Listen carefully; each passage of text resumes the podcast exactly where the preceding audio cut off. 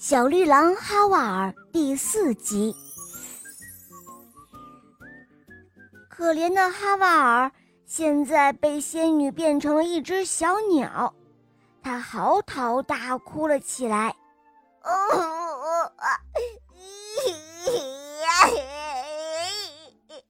我要灰色，我要……哦，好吧，好吧，别哭了，别哭了，让我再试试。于是，仙女第四次举起了魔法棒，一、二、三，变！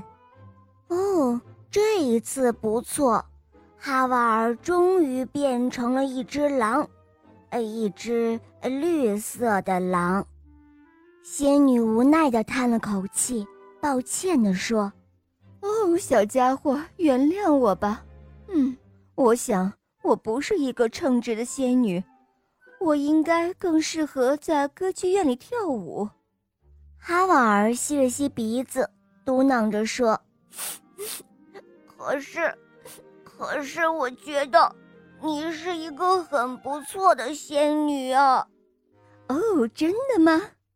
仙女高兴地问。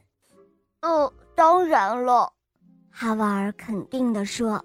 “哦，谢谢你，小家伙。其实……”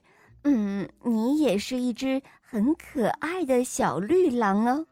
你还有什么要求吗？嗯，仙女问道。哦，现在吗？唉，我想我还是保持这个样子好了。哈瓦尔说道。哦，那么好吧，小可爱，祝你好运哦。仙女说完就飞走了。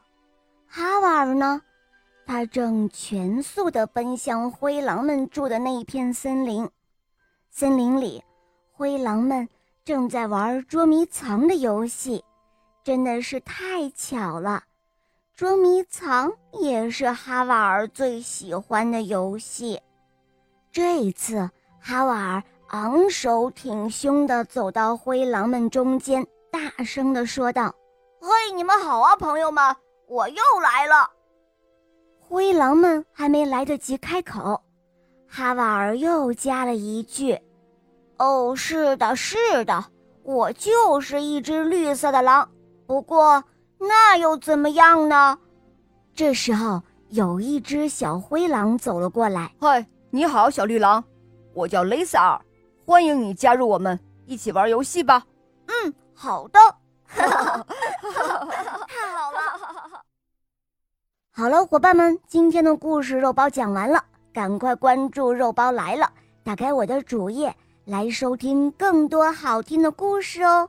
对了，小伙伴们不要忘记订阅这个专辑，因为有活动抽奖，有很多礼物等着你哦，快去参加活动吧。